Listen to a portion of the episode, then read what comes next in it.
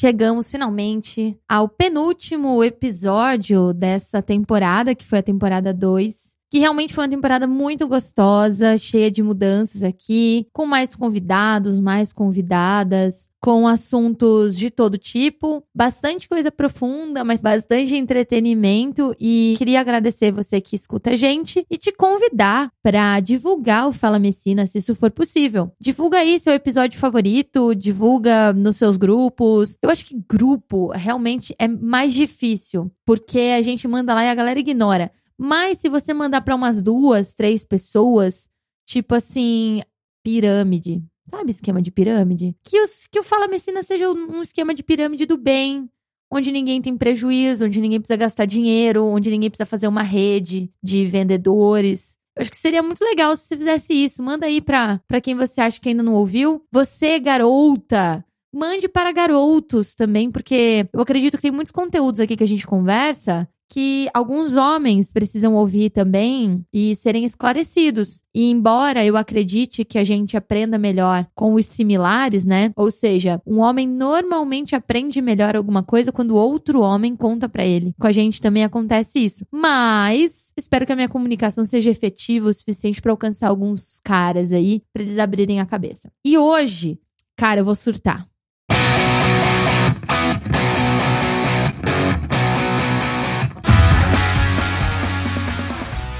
Alô, aqui é a Bruna Messina e hoje, no nosso penúltimo episódio da segunda temporada aqui do nosso podcast, eu vou falar sobre medo. Sim, terror.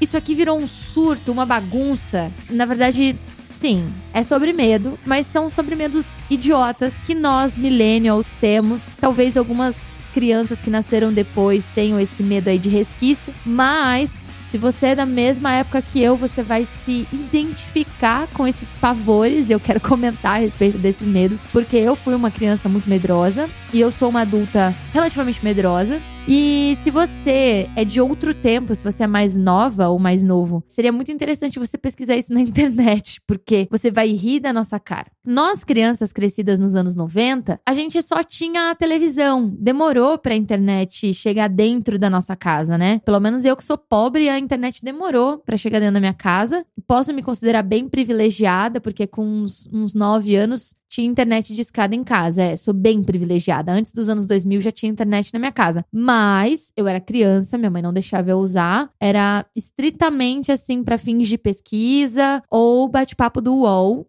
que me ensinavam a digitar rapidamente. Mas se você viveu nessa época aí, ou você era um pouquinho mais velho que eu, você teve alguns medos que a TV te proporcionou. Você tinha personagens de novela que você temia. E não, eu não tô falando de Maria Marruá, eu não estou falando de Juma, tá? Eu não estou falando de Velho do Rio. Porque disso a gente não tem medo, isso a gente ama. A gente ama a Juma. A gente quer que ela vire onça em algum momento. Gente, a Juma vira onça? Eu sei que a Maria Marruá vira onça, mas eu não sei se a Juma vira. Enfim, alguns medos da nossa infância, né? Eu vou começar com medos proporcionados pela televisão. Então, você que teve uma, uma infância aí, anos 90, ou um pouquinho, um pedacinho dos anos 2000, provavelmente, assim, esse aqui é de gosto geral, até quem é mais novo tem. Medo da música da vinheta do plantão da Globo. Se você não tinha medo da vinheta ou você não tem medo da vinheta do plantão da Globo, é que você já morreu por dentro, cara. Porque aquilo era de um desespero, de um assim, o coração acelera. Eu acho que metade do, das pessoas com insuficiência cardíaca do Brasil, a culpa é da rede Plim Plim, assim, sem brincadeira. Porque começava aquela são são são metais, né? Um pá, pá, pá, pá, pá Cara, e aquilo normalmente tá um pouco mais alto do que o restante da equalização da novela, do filme que você estava assistindo. Aquilo era desesperador. E eu vi acontecerem coisas como, por exemplo, isso aí já é 2001, né? Que foi o lance lá das Torres Gêmeas. 11 de setembro de 2001. Uma terça-feira que vai marcar a história da humanidade. A maior potência do planeta é alvejada pelo terror. Gente, eu tinha, eu tinha 10 anos. Foi 2001, né? 11 de setembro de 2001. Eu, eu tinha 10 anos. Aquilo foi, assim, a, aterrorizante, assim. Toda hora o plantão da Globo aparecia e aí era a explosão e as imagens eram bem, assim, mal gravadas, né? Não era todo mundo que tinha uma câmera ali pra conseguir gravar o negócio o tempo todo. era sempre uma notícia ruim, era sempre o fim do mundo e coisas do tipo. Então, falando em vinhetas, eu acho que a TV Plim Plim é campeã de vinhetas que dão desespero. Eu tava dando uma olhada no BuzzFeed e tem gente que tem medo da vinheta do Super Cine, gente. Ou vocês precisam se tratar. Sério, vocês precisam de ajuda psicológica, porque quem tem medo da cornetinha do Super Cine? Mim, ela dá um abracinho, sabe? Um- uma situação de delícia, de, de conforto. Vinheta que dava medo era a vinheta do Você Decide.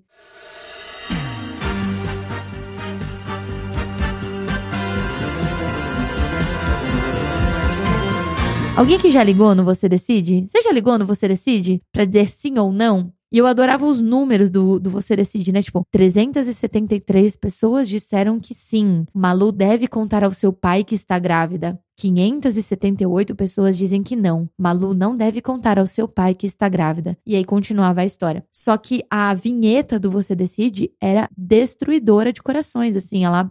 Sei, sei lá. Não sei explicar por que, que os caras faziam um negócio de dar tanto medo. Outra coisa que já é um pouquinho mais evoluída era a do linha direta, né?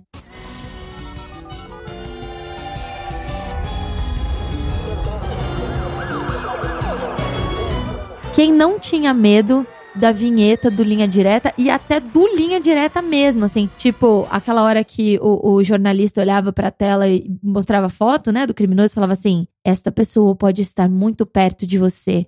Tipo, mano, eu tinha oito, nove anos. Cara, como é que você dorme sabendo que o estripador de maracatu pode estar no seu quintal, cortando seu cachorro no meio, sabe?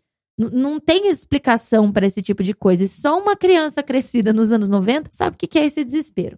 Ah, outra vinheta, também proporcionada por essa mesma rede de, de televisão aí, né? Era dentro do programa do Fantástico. Tinha dois quadros que eram desesperadores. E esses eu lembro assim perfeitamente. O primeiro é de quando eu era bem novinha. Eu lembro que em 96 estava em alta é, ET. No ano de 96, o ET de Varginha fez a desgraça no Brasil, tá? E o ET Bilu com, e o Chupacabra. Só que o ET Bilu é da outra, né, da, da outra rede, o número 4. Propriedade do senhor Cenoura Bravanel. Mas, assim, ET de Varginha e Chupacabra foram, assim, protagonistas de vários pesadelos que eu tive aos 5 e 6 anos, assim. 5, né? 96 eu tinha 5 anos. Gente, e a Globo usava aquela música do X-Files. Tipo.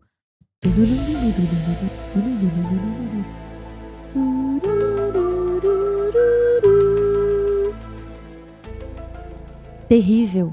Terrível, eu tenho medo dessa música até hoje. E aí aparecia, tipo, a galera fazia o retrato falado do ET e era uma coisa horrorosa que, que alguém produzia. Enfim, não sei pra que fazer isso pra encerrar o domingo. Domingo à noite já é péssimo, né? Porque você já pensava assim, putz, amanhã tem que ir pra escola e tudo mais. Hoje, adultos, né? O, o domingo à noite é aquele lance assim, já é depressivo.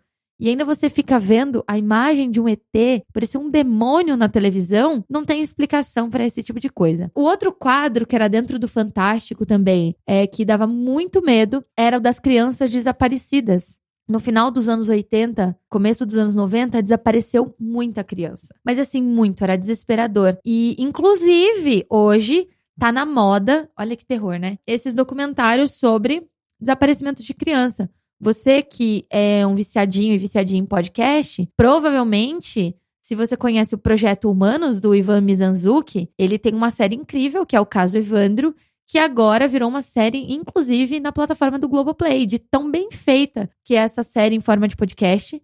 Eu acho que é de 2017 que ele começou a gravar, eu, eu tô lembrando agora. São muitos episódios. Ele fez, assim, um absurdo, um trabalho absurdo, maravilhoso, que inclusive eu recomendo você a ouvir o podcast do Projeto Humanos, o caso Evandro. E depois que você ouvir, aí sim você vai assistir a série, que eu acho que são seis episódios no Globoplay. Enfim, temas leves, temas tranquilos que você pode ouvir. E nós, geração 80, 90, gostamos de ouvir essas porcarias porque, assim, responde questionamentos da nossa infância, né? Quando eu tinha 5, 6 anos, eu morria de medo de me sequestrarem. Nossa, eu tinha muito medo. Tanto que hoje eu tenho facilidade de decorar, memorizar sequências numéricas. Porque eu lembro de ter 4, 5 anos e a minha mãe me fazer decorar o telefone da minha casa, o telefone da casa da minha avó, o telefone da casa da minha tia, o meu nome completo, o nome completo da minha mãe. E eu sei os documentos da minha mãe, gente. Vocês têm noção? Que eu sei decora RG CPF da minha mãe. De tanto medo, assim, que, que era naquela época. E o Fantástico fazia a gente ficar com mais medo ainda, né? E a vinhetinha era desesperadora.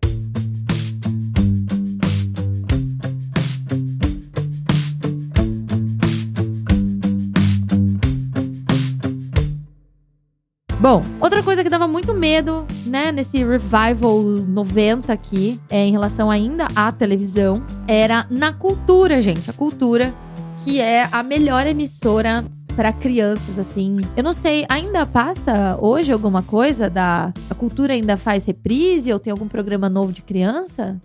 Eu não sei, né? Eu não, não tenho mais criança em casa, faz um tempo. Mas até pouco tempo atrás, pouco tempo atrás, leia-se, 17 anos atrás, que é o meu irmão mais novo, é, a gente ainda assistia bastante cultura em casa. E era, tinha bastante remake, viu? Tinha pouca coisa nova. Porque eu acho que é pouco incentivo, né? A, a, a aquela emissora. Mas, uma coisa que eu tinha muito, muito, muito medo era o Lobo Mal que ele apareceu em vários programas, né? A, a, cultura, ela tem uma moda sustentável, então reutilizava a fantasia do lobo mal. Ele apareceu tanto no Mundo da Lua, ele apareceu também no Castelo Ratimbum e em umas histórias do Ratimbum. São três programas diferentes. E aquele lobo mal, gente, aquilo ali era para aterrorizar as crianças, velho. A galera da cenografia caprichou. Outro personagem que dava muito medo também da cultura, é, não sei se vocês vão lembrar, tem um episódio do, do Castelo Ratimbum que o Dr. Vitor, ele se transforma numa criatura medonha. É tipo um extraterrestre com cara de lua, assim. Parece uma textura de lua o rosto dele, assim. É, dá bastante medo. Dá bastante medo. Eu tinha medo real. Eu era uma criança muito, muito medrosa. Eu vou explicar para vocês o quão medrosa eu era, é, usando como exemplo uma coisa que não dá medo. Não dava medo na maioria das crianças, mas eu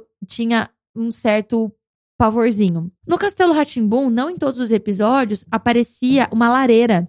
E na lareira tinha marionetes. E nem sempre os marionetes eram bonitos, mas era para falar sobre um país específico, marionete que aparecia na lareira. Gente, aquilo para mim era assustador. Era muito medonho. Não sei quem mais aí. Se alguém mais tinha medo dos marionetes do Castelo Ratimbum, me fala. Eu acho que os produtores do Castelo Ratimbum tinham requintes de crueldade e de sadismo. Desculpa. Se a gente for prestar bem atenção na caracterização, é uma coisa meio escura, assim, cores muito marcantes e tal. Tem aquela foto muito boa também uma foto muito boa do elenco todo reunido, assim. Tem vários memes com essa foto. E aquilo é muito assustador, gente. Desculpa. Continuando com cagaços dos anos 90, crianças dos anos 90. Tinha gente que tinha medo do professor Tibúrcio. Eu não tenho, nunca tive. Uh, não sei se vocês tinham também né? Mas acho que o professor Tiburcio passava de boa. Ó, esse aqui é um medo que eu acho que é mais das crianças dos anos 80. Eu, eu já peguei a, a vibe já acontecida, vamos dizer assim, o, o bonde andando. Que era o boneco do fofão, que falavam que dentro da cabeça do boneco do fofão tinha uma estaca, uma faca, uma faca, um punhal. É que a galera gosta de florear, né? Um punhal. A gente nem sabia o que era um punhal. Fui descobrir o que era um punhal, sei lá, esses dias né? É um punhal, para quem não sabe, é uma faca pequena, assim, tamanho de um punho. Ó, punhal, que se guarda no punho. Sabe a arma do Loki? É um punhal. Então, e aí dizia-se que dentro da cabeça do fofão tinha um, um punhal de Lúcifer. Acabei de pesquisar aqui punhal do diabo, o punhal do capeta, que o fofão, tudo que fazia sucesso nos anos 80 e 90 era consagrado ao diabo, né? Cara, o melhor agenciador é o Satanás, né? De acordo com as revistas de fofoca dos anos 80 e 90, né? Que absurdo. Na verdade, é, o boneco tinha um. Realmente não era seguro, eu não sei como é que. Não sei se já tinha um metro naquela época, mas eu não sei como é que isso foi vendido para crianças. O suporte da cabeça do boneco, né? Porque a cabeça era muito mais pesada que o corpo. O suporte realmente era uma estaca, um formato de estaca para fincar ali na, na costura, né? E eu não sei quem foi o gênio que pensou em fazer isso para uma criança. E é lógico que no Brasil as crianças aqui não tão de brincadeira, né? A criança brasileira, ela não é pra, pra qualquer um aguentar. Aí arrancaram de a cabeça do, do, do fofão, ou ela caiu, enfim, brincando. E uau, a espada do capeta, né? Se você tinha medo aí do fofão, comenta para mim, por favor, lá nas minhas redes sociais. Se você teve um boneco do fofão, melhor. Se você tem ainda um boneco do fofão, por favor, faz uma foto e me marca lá nos stories Fala Messina, porque eu nunca tive o prazer de ver um boneco desse ao vivo. Eu ia me cagar de medo. Outro brinquedo que a galera tinha muito medo é, foi o lance da boneca da Xuxa e a Barbie, né? A Barbie foi extremamente injustiçada nos anos 90, porque rolou uma história, e essa aqui eu vou contar para vocês de verdade. Eu vou até arrumar o microfone aqui. Quando eu era criança, eu fui uma criança de família crente, vocês já sabem disso, né? E aí, é, eu tinha muita boneca Barbie. Não tinha boneca comum, tinha boneca Barbie. E rolou lá na minha cidade, no meu bairro, tinha uma galera que, que tinha revelação, expulsava demônio, essas coisas assim, né? Tranquilas, é, leves para se contar para uma criança. E aí contaram uma história de uma menina que tinha contado para os pais que à noite a Barbie dela tinha ameaçado ela. Parou, né? Já devia ter parado aí a história me contando, devia ter uns 7, 8 anos. Gente, eu lembro claramente dessa história. Rolava lá na igreja. E aí que a menina avisou avisou, avisou, avisou a mãe e o pai que a Barbie tava acordando de madrugada e ameaçando ela. E os pais não acreditavam, obviamente. E aí reza a essa lenda, essa história, né? Essa lenda urbana. Que a menina acordou com vários buraquinhos no pescoço, como se fossem os dedinhos da Barbie, tentando enforcar a menina, que devia ter uns 4 ou 5 anos. Aí eu pergunto para você, gente, como é que a Barbie ia enforcar a menina? Com aquelas mãozinhas tão pequenininhas. Já seria o suficiente, eu já teria medo o suficiente da Barbie levantar e sair andando no pique Toy Story? Com certeza. Ficar com medo de ser enforcada pela Barbie, aí é aterrorizante. Outra história envolvendo bonecas, que eu também não gosto muito de bonecas, de uma pessoa lá na, na, onde eu morava era perto de um, uma vila militar. Tinha uma vila militar próxima ali do meu bairro. E a história que rolou no meu bairro foi que tinha uma menina que estava perturbada e que ela tinha muitas bonecas. Uma menina mais velha, assim, uma mulher mais velha. E que ela tinha muitas bonecas. Gente, eu não estou inventando, eu ouvi essa história na minha infância. E que ela tinha muitas bonecas e que ela estava meio perturbada. E chamaram uma pessoa para fazer oração na casa dela. E a pessoa que foi fazer a oração falou que tinha alguma coisa errada com as bonecas, mas ela dizia que era uma coleção, que ela gostava muito das bonecas e etc e tal. Já acho errado se alguém me falasse, olha, tem alguma coisa errada, eu ia falar, obrigada, boneca, tchau.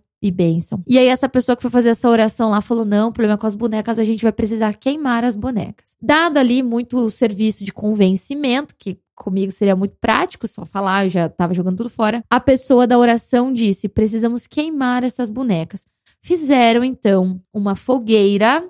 Ó, oh, presta atenção, Brasil. Se não é pra criança dos anos 90 ser criança cagada mesmo. Fizeram uma fogueira e quando jogaram as bonecas na fogueira, as bonecas começaram a gritar: Mamãe, mamãe! E esticar os seus bracinhos e dedinhos, como se fosse um bebê, assim, chamando, sabe? Estou fazendo garrinhas com as mãos. O sangue de Jesus tem poder. Isso dá muito medo. Bom, Continuando aqui esse assunto leve sobre medos das crianças dos anos 90, outro medo que esse esse me aterrorizou que era a loira do banheiro. Pô, quem não teve medo da loira do banheiro na escola, cara? É porque a sua escola era muito chata. Mas eu tive muito medo da loira do banheiro, principalmente na segunda série. E vou explicar por quê. A minha escola, que eu me mudei na segunda série, era horrorosa, era uma escola horrível. Inclusive, eu falei disso no episódio passado, né? Quando eu tava aqui conversando com o Gustavo, foi no ano que a gente se conheceu. Eu me mudei pra uma escola que era muito feia, muito, muito feia. E aí, eu não sei, tinha uma janela que entrava luz e quando a gente apagava a luz do banheiro, a luz que batia na janela, ela pegava num dos vasos sanitários. E a refletia a água no teto. Eu lembro dessa imagem. E eu demorei para entender que era isso que acontecia, que era só um reflexo da água. Então, quando as minhas coleguinhas atentadas, cara, eu tinha uma menina, chamava Stephanie, eu nunca vou esquecer dela. Stephanie, essa menina era atentada, tá? Essa menina era maluca, ela não tinha medo de nada. Ela entrava no banheiro e xingava, falava palavrão, chutava a porta, fazia todo lá o negócio, cuspia, sei lá. Gente, eu não me envolvia nessas coisas. Eu sempre fui medrosa. E aí tinha que dar descarga. Nessa da descarga, o vórtice da descarga refletia no teto. E aquilo era assustador. Mas, né, fiquei aí oito meses sem usar o banheiro na escola. Que foi mais ou menos no. Foi mais ou menos vibe de meio de ano, assim, quase terminando o primeiro semestre que eu me mudei de escola. Então, eu não ia ao banheiro. Esse aqui. Esse aqui é bom. Eu acho que vai ser um dos últimos aqui que eu separei, que é assustador.com.br. Ah, não, a era digital chegou para nós e o que a gente queria era assustador.com.br. Você já entrou nesse site? Deixa eu entrar aqui pra ver se ele ainda existe. Ai, que medo. Eu tenho medo até hoje do assustador, porque eu tenho certeza que eu vou ver coisas que eu não gostaria de ver. Eu tava na quinta série quando eu descobri o assustador.com.br. Assustador. Site aqui. Ih! Cadê?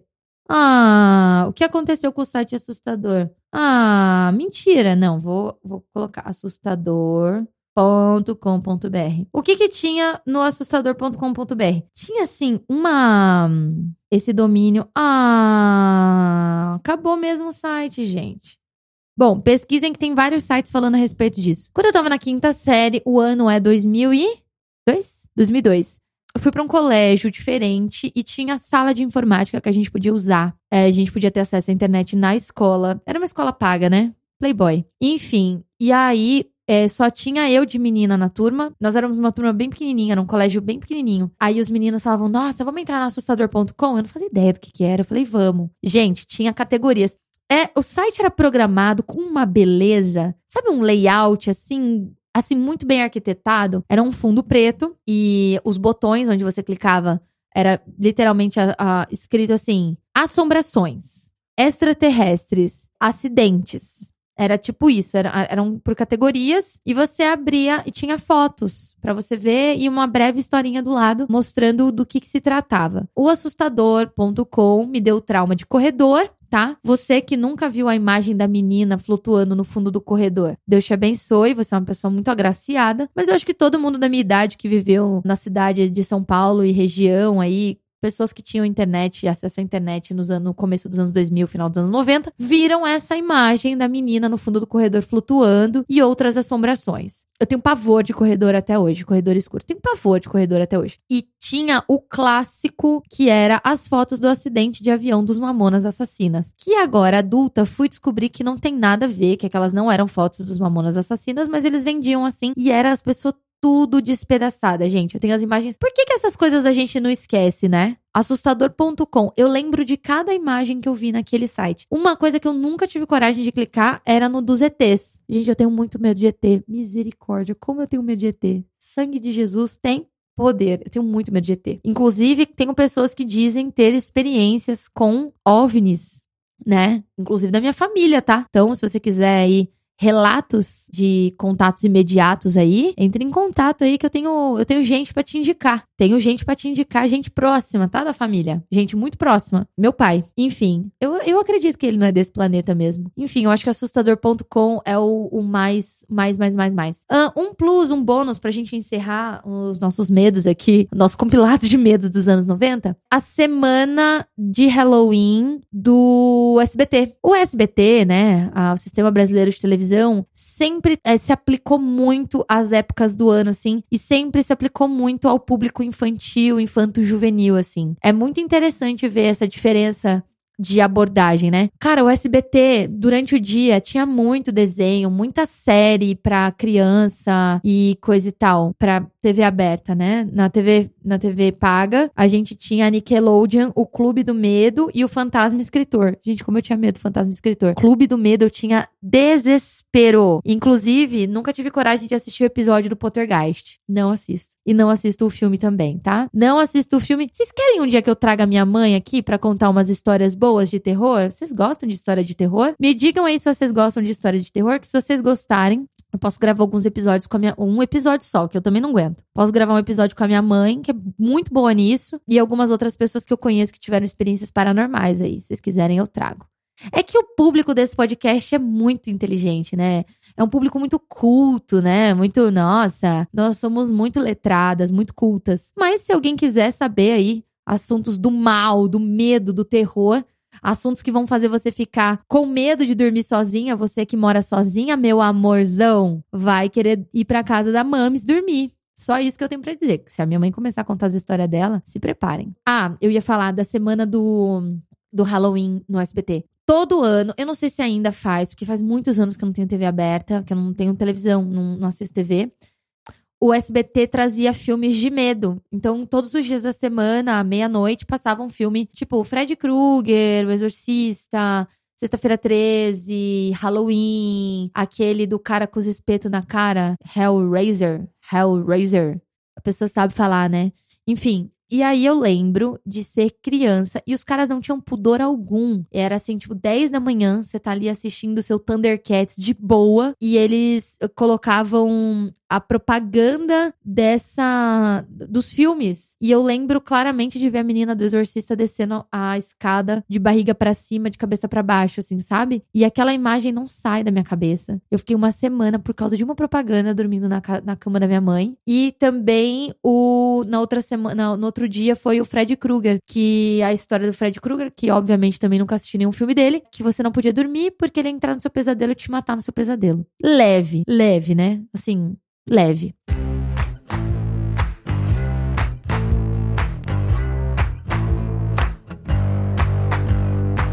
Bom, enfim, Fica aqui meu total repúdio a todas as lendas urbanas, né? Inclusive, é, lembrando do Lendas Urbanas, né? Do, do programa do Gugu. Fica meu repúdio, gente. Eu não sei para que assustar as crianças desse jeito. E a gente cresce tudo com a cabeça quebrada. Tá todo mundo hoje em dia gastando dinheiro com a terapia. Só porque teve rejeição paterna, materna ou foram suprimidos os seus desejos.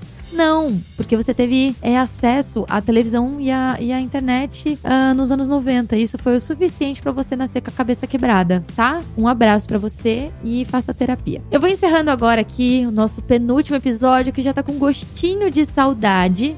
Na próxima semana, o nosso encontro vai ser bem informativo. Tô preparando um episódio muito especial para a gente encerrar a nossa temporada 2. Foi muito gostosa até aqui. Tô preparando algo muito, muito, muito especial para vocês. Quero agradecer às minhas padrinhas e aos meus madrinhos pelo suporte, pelo seu apoio. E se você quer incentivar esse programa e quer que ele continue existindo e que ele continue melhorando, fala sério, a temporada 2 foi melhor que a temporada 1. Um. Então, então significa que a temporada 3 vai ser ainda melhor. Você pode fazer a sua colaboração, o seu apadrinhamento pelo Padrim no link que está na descrição desse episódio.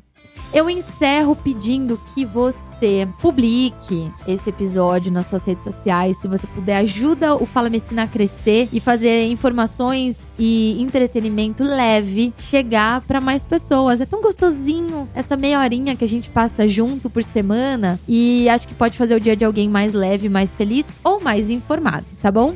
Eu vou ficando por aqui. Vejo vocês no próximo episódio. Um beijo e tchau!